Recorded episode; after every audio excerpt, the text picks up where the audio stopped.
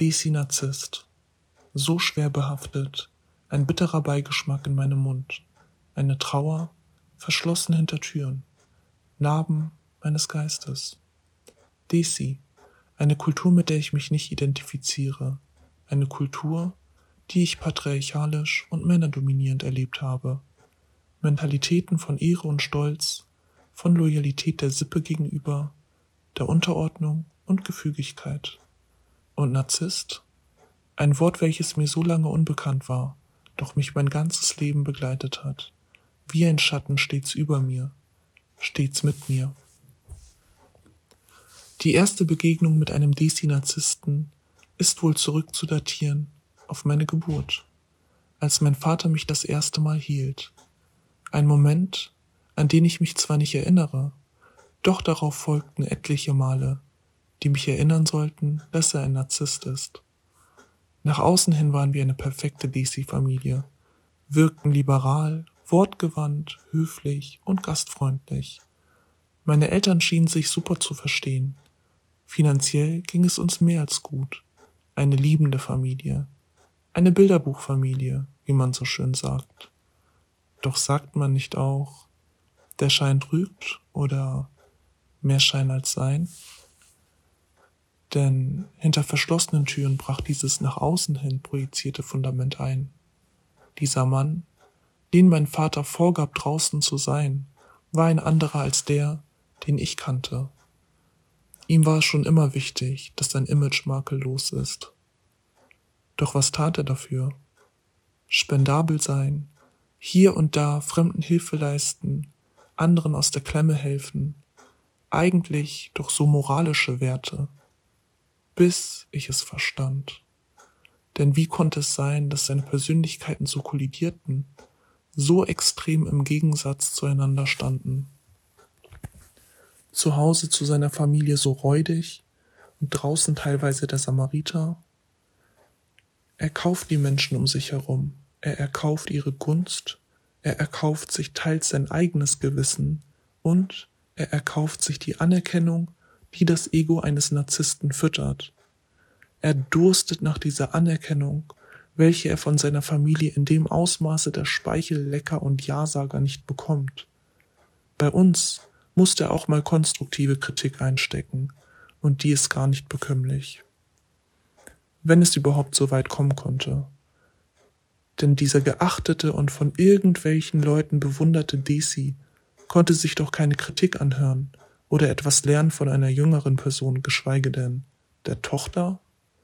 Wie oft musste ich danach hören, ach, du hast doch keine Ahnung, was weißt du schon, was willst du mir beibringen? Er griff das Selbstwertgefühl so massiv an, stellte sich selbst so hoch und einen so niedrig, gab mir das Gefühl, nichts zu sein und nichts zu können. Alle anderen schienen in seinen Augen besser zu sein, also versuchte ich Leistung zu erbringen. Doch diese beglückten ihn nur kurz, oder er nahm sie nur zur Kenntnis und wimmelte einen wieder ab. Doch vor anderen, vor anderen prahlte er mit meinen Leistungen, behandelte mich wie eine Trophäe, machte mich zu seinem Nutzen, dieser Narzisst. Doch ich blieb nie genug. Er beleidigte mich, wenn ihm etwas nicht passte, und gerne griff er bei Ordnungswidrigkeiten auch zu anderen Mitteln. Er drosch seine Autorität auf mich ein, machte mich mit allen Mitteln abhängig von ihm. Es war nicht nur ein mentales Gefängnis, sondern ein physisches und finanzielles zugleich. Ein Narzisst, jener der Schwächere dominiert und manipuliert. All das zog sich über Jahre hin, bis ich in eine langwierige Beziehung mit einem Narzissten rutschte, dieses Kapitel ist jedoch zu lang. Diese beiden Menschen haben Narben hinterlassen. Mein Vater, dessen kleines Mädchen ich nie sein konnte, der mich statt zu beschützen kaputt gemacht hat. Und der Freund bzw. Mann, der die Liebe schamlos missbraucht hat. Heute sind es nicht die vergangenen Taten und Worte, die mir wehtun, sondern der Prozess der Heilung ist der schwierige Teil. Manchmal kommt tiefer Hass, Wut und Abscheu auf. Doch sind diese Menschen bemitleidenswert mit ihrem aufgeplusterten Denken und ihrer Unzufriedenheit mit sich selbst. Ich habe noch einen kleinen Appell zu guter Letzt. Schützt euch, denn es ist nie zu spät, ihr seid viel zu wertvoll. Und ihr solltet solche Menschen nicht tolerieren.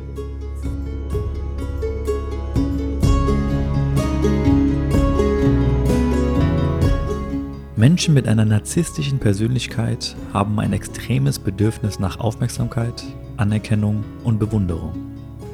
Oft fallen sie durch Arroganz und Selbstidealisierung auf. Kritik ertragen sie nicht und Misserfolge können sie in schwere Krisen stürzen. Jedoch haben sie selbst Schwierigkeiten, sich in andere Menschen hineinzuversetzen und verhalten sich anderen gegenüber oft herablassend. Doch wie sieht es bei uns Desis aus? Werden wir vielleicht schon im Kindesalter zu Narzissten erzogen? Mit dieser Frage und These werden wir uns heute beschäftigen. Mein Name ist Roman und ich begrüße euch zu einer neuen Aufnahme des Desi Talks.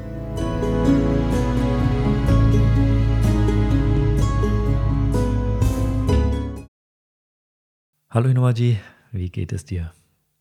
Wie immer gut. War ein die, langer Tag. die Frage muss immer gestellt werden am Anfang. Genau. Ja, ich komme auch direkt mal zum Punkt. Mhm. Ähm, was sagst du zu dem Intro? Besser gesagt, was sagst du zu der jungen Dame, die uns was erzählt hat von ja. ihren Erfahrungen? Und was sagst du zu den Thesen, die ich aufgestellt habe? Ja, ich muss sagen, es hat mich äh, traurig gemacht, dass äh, die Kindheit unserer Zuhörerin so belastet war und dass sie sogar Misshandlungen erleben musste. Ähm, was ich aber beeindruckend finde, ist ähm, den Weg, den sie gefunden hat, äh, darüber zu reden. Dieser Weg ist ja äh, fast schon lyrisch und poetisch und ähm, es ist tragisch, aber gleichzeitig äh, beglückwünsche ich sie, dass sie ähm, so einen, ja, so einen besonderen und besonders schönen Weg gewählt hat, darüber sprechen zu können. Also als Kompliment.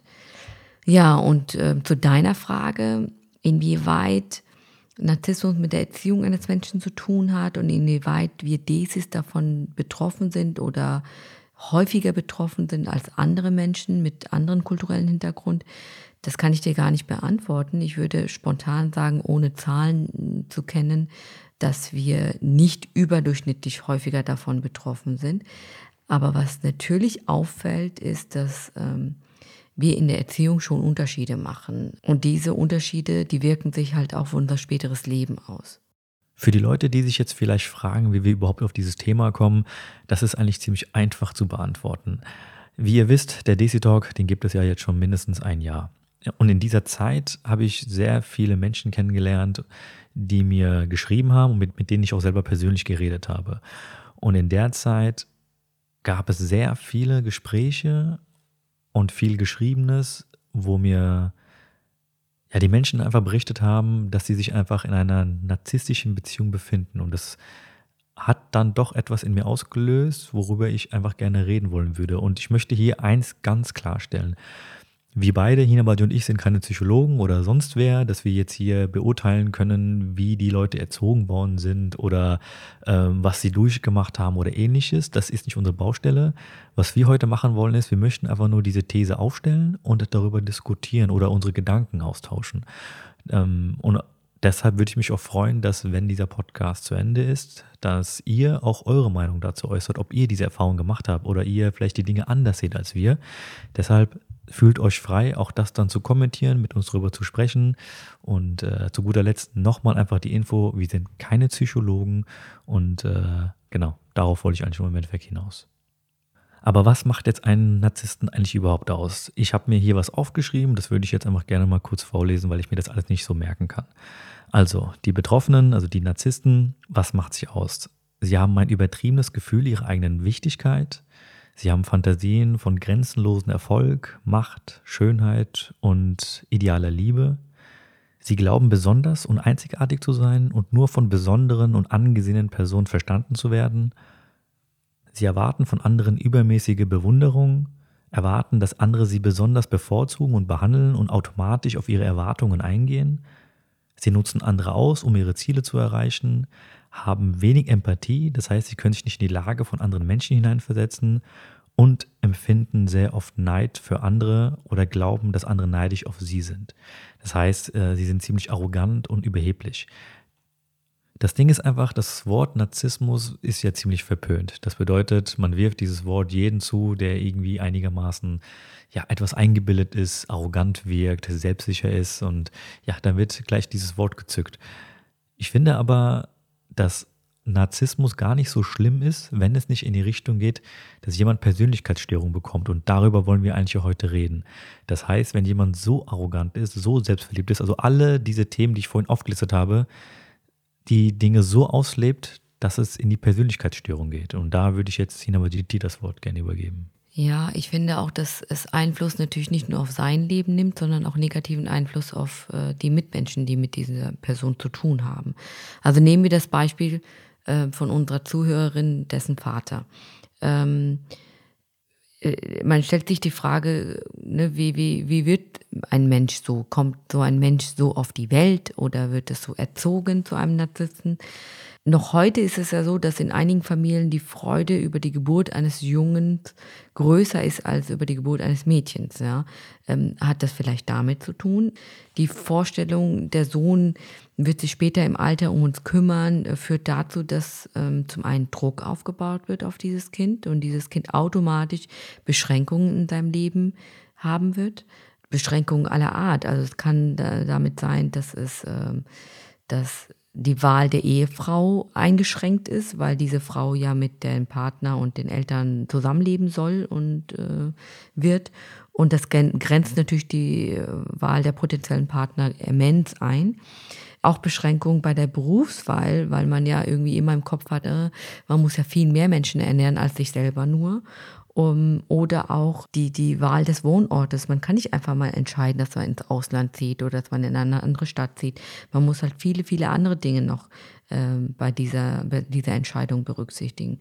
Quasi, man kann einfach nicht Entscheidungen selbstständig treffen. Also ist es quasi ein vorprogrammiertes Leben voller Einschränkungen. Vielleicht ist das auch der Grund, warum man dann diesen Sohn in diesem Fall besonders behandelt hat, ihm das Gefühl gibt, dass er äh, besser sei als andere, dass er wichtiger sei als andere, er würde mehr geliebt werden als andere.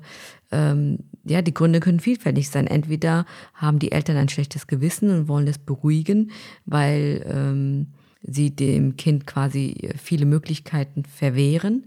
Oder sie schenken ihm so viel Liebe, um es an sich zu binden. So nach dem Motto, sieh her, was wir alles für dich tun, welche Opfer wir für dich bringen, dafür musst du dich ähm, uns verpflichten. Und ich will natürlich nicht pauschal unterstellen, dass Desi-Eltern so denken und handeln, aber ich kann mir vorstellen, dass diese Denkweise und Lebensweise von Generation zu Generation übertragen wird. Zu der These, die ich aufgestellt habe, ist, dass die Männer so erzogen worden sind. Ja, es ist halt so, ich habe jetzt im Endeffekt die ganze Zeit die Gespräche im Kopf mit den Leuten, die, ja, du merkst selber, ich tue mich gerade schwer bei dem Thema, weil ich einfach diese Gespräche im Kopf habe, die ich vor Monaten mit Leuten geführt habe. Es war immer wieder so, dass die Leute in der Richtung erzogen worden sind. Es wurde immer klar gemacht, jetzt zum Beispiel bei meinem Mann, ja, du bist der Mann. Du hast dafür zu sorgen, dass dies und jenes passiert. Du hast das Sagen. Du musst die Familie ernähren. Du bist das Oberhaupt. Und ich meine, an sich, wenn man das so hört, jetzt wenn vielleicht einige durchdrehen, ist ja nicht mega schlimm, wenn man das sagt. Das Problem ist aber, dass die Leute so penetrant, so erzogen worden sind, so geimpft worden sind, dass es keine andere Option mehr gab, außer der Chef zu sein, überhaupt. Alle anderen Meinungen waren keine Meinungen mehr. Und wie gesagt, ich denke dann wieder an diese Person, mit denen ich die letzten Monate geredet habe. Da war es immer so gewesen. Die haben eine Eigenart entwickelt. Zum Beispiel, man hat sich kennengelernt. Es wurde das sogenannte Love-Bombing nennt man das. Das heißt, man gibt der Person überdurchschnittlich viel Liebe, man kümmert sich um die Person, man beschenkt sie, man gibt alles Mögliche, sodass der Person klar wird, hey, dieser Mann liebt mich ohne Ende, er gibt mir alles, was ich brauche. Dann kommt man zum nächsten Schritt, wo man dann sagt, hey, pass auf, ich bin doch so lieb zu dir, dies, das, jenes und alle Menschen, die schlecht reden über mich, die sollst du von dir lassen. Dann geht's los mit der Cousine, mit den Geschwistern, mit den eigenen Eltern. Und wenn dann der Zeitpunkt gekommen ist, wo dann dieses Paar nur noch als wirklich als Paar gesehen wird, also nur noch der Mann und die Frau. Also isoliert wird. Richtiges Wort, richtig, isoliert wird. Dann kommt zum Vorschein, was die Person wirklich wollte. Weil es ist jetzt auch ein bisschen blöd, dass ich das sage und ich hoffe, wie gesagt, dass sich dann niemand angegriffen fühlt. Aber es ist halt oft so, dass diese Leute, gerade diese Narzissten, sich diese Leute aussuchen, wo sie wissen, dass sie diese Person manipulieren können. Und wenn sie das geschafft haben, dann ist es extrem schwierig, sich von dieser Person wieder zu lösen, weil man kennt nichts mehr anderes. Man, man ist so verliebt, man ist so fokussiert auf diesen Menschen, dass man gar nicht mehr ohne diese Person leben kann man hat nicht mehr die Familie um sich herum, weil man sich von denen getrennt hat. Man hat nicht mehr die Freunde, obwohl die Freunde einen gewarnt haben. Man hat niemanden mehr um sich herum. Man hat sich nur noch auf diese eine Person fokussiert und die Person ist dann wirklich zu dem geworden, was er hervorgegeben hat zu sein, nämlich der König, der Boss und ich bin der Mittelpunkt der Erde. Und wenn ich weg bin, dann bist du halt nichts. Und das, und das ist ja genau der Punkt. Man wird persönlich, mental, teilweise sogar physisch so kaputt gemacht, dass man sich einfach nicht mehr trennen kann. Weißt du, was mir gerade auffällt, dass wir mehrfach die Möglichkeit hatten, über den Podcast die Opferseite kennenzulernen. Also wie man wissentlich oder unwissentlich in diese Rolle geschlüpft ist, ähm, wie damals gehandelt worden ist, was man dabei gefühlt hat und so weiter, was einem passiert ist. Mich würde auch mal die Täterperspektive interessieren. Ähm, warum handelt jemand so? Wie kommt es überhaupt dazu und wie konnte es so weit kommen?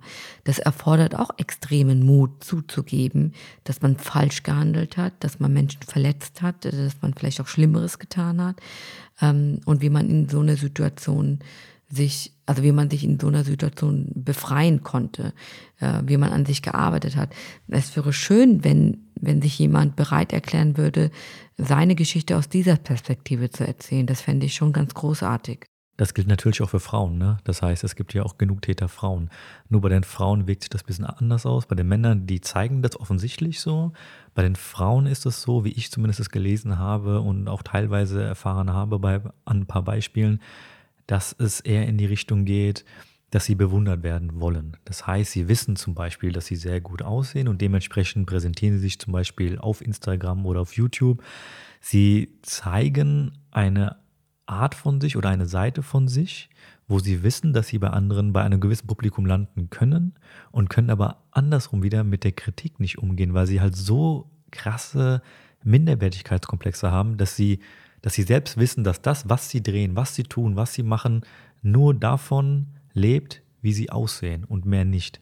Ja, aber das ist kein typischer Narzissmus, das sind narzisstische Züge, ja, wenn das sich auf das Aussehen begrenzt. Ich glaube, ähm, narzisstische Frauen oder Desi-Frauen, so stelle ich mir das vor, sind diejenigen, die tatsächlich die Familie terrorisieren, die ihre Kinder bevormunden ohne Ende, ähm, die äh, ihren, ja, also äh, eigentlich einen Befehlston haben und die so ihr Familienleben im Grunde genommen zugrunde richten, ohne dass sie das selbst bemerken, weil sie selber glauben ja, dass diese Familie diese Führung bräuchte. Aber das ist ja genau das, das ist ja ein Narzisst dann. Weil, er sagt ja auch selber von sich oder er sie, dass nur sie das richten kann, nur sie weiß, was richtig oder falsch ist.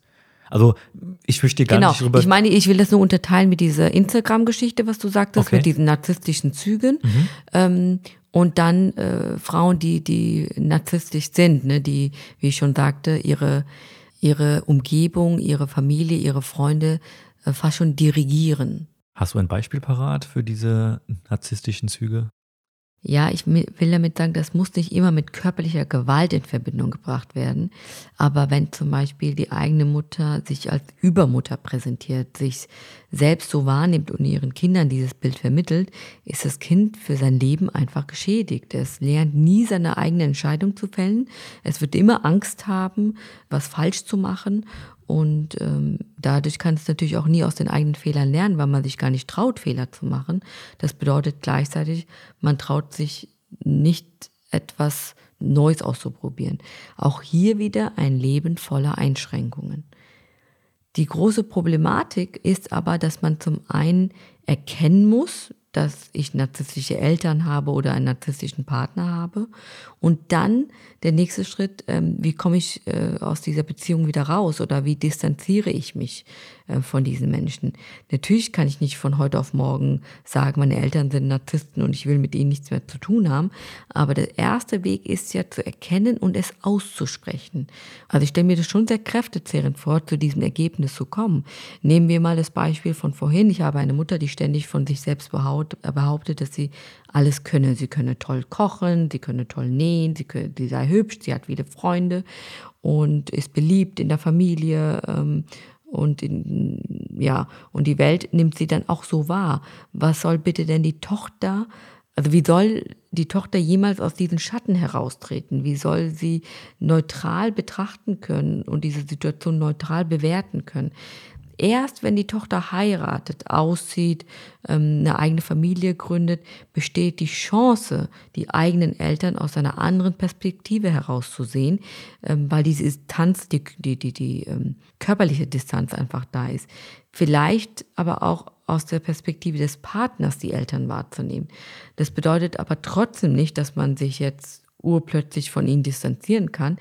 Ich kenne Frauen, die immer noch ihren erwachsenen Töchtern vorschreiben, was sie anzuziehen haben oder wie sie ihre Kinder zu erziehen haben, mit wem sie Kontakt pflegen sollten und mit wem nicht. Und ähm, diese erwachsenen Töchter gehorchen. Zum Teil, weil sie ähm, die, ihre Eltern einfach lieben, weil sie ihre Mutter lieben, weil sie es aber auch nicht anders kennen. Aber diesen narzisstischen Müttern ist es gar nicht bewusst, was sie da mit ihren Kindern eigentlich anstellen. Die leben in dem Glauben, dass sie alles getan haben und alles gegeben haben in der Erziehung und niemand hätte diese Kinder besser erziehen können als sie selbst.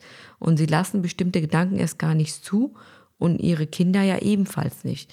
Wenn diese Gedanken kommen würden, dann werden sie verdrängt oder sie werden, ja, man traut sich nicht, diese Gedanken auszusprechen. Und im schlimmsten Fall gibt man das an seine eigenen Kinder auch weiter. Zu dieser Erkenntnis aber überhaupt zu kommen, ist ja schon sehr, sehr schwierig. Also wie, wie kommt man denn da drauf? Nehmen wir das Beispiel jetzt von der jungen Dame, die uns am Anfang was berichtet hat. Sie ist von einer, die, sie ist von einem narzisstischen Vater erzogen worden und ist dann direkt in eine Beziehung gelandet mit einem Narzissten. Das heißt, für mich klingt es so und auch da wieder bitte nicht mich irgendwie als Psychologen abstempeln oder so. Ich denke jetzt einfach nur laut nach. Sie wurde so erzogen und hat sich am Ende doch jemanden gesucht oder hat jemanden gefunden, der genauso getickt hat wie ihr Vater. Hat irgendwelche Komplexe gehabt und irgendwie hat sie das angezogen. Und was ich eigentlich sagen will ist, der Schaden ist schon so weit vorangeschritten bei der Person oder war so weit fortgeschritten, dass sie gar nicht mehr abwägen konnte oder, oder sehen konnte, was da auf sie zukommt. Und deshalb ist es halt ziemlich schwierig, wie wir es jetzt gerade so darstellen, ne? dass von wegen, man muss halt lernen zu unterscheiden, man muss die Augen öffnen. Es ist sehr, sehr schwierig, weil ich, dieses Beispiel, was du jetzt genannt hast, man ist verheiratet, man geht weg und der Partner sagt, hey, deine Mutter ist schon ein bisschen eingebildet? Was, was redet die da? Dann kommt doch automatisch der Abwehrmechanismus und der sagt dann, hey, was bist du für ein Mann, was redest du, wie redest du über meine Mutter? Nee, aber ja. man kann es auch anders machen. Man kann, der, der, Ton macht die Musik. Ne? Wenn, wenn jemand äh, dich darauf hinweist und sagt, das macht dich traurig oder dass du hast immer dann schlechte Laune oder du wirst nervös, das beobachte ich, dann macht man sich dann vielleicht schon Gedanken da, darüber. Also ich denke schon, dass der Partner einen großen Einfluss haben könnte. Ähm, wie immer ist die Kommunikation das A und O. Hätten sich die Geschwister damals zusammengetan und mal darüber gesprochen. Ähm, oder die Mutter ähm, das nochmal erwähnt. Ich glaube, ja, in, in unserem Beispiel könnten wir jetzt nicht von Intervention oder sowas sprechen, ja. Also, dass da jetzt auf einmal die Familie auftaucht und sagt dir, du terrorisierst uns mit deiner Art.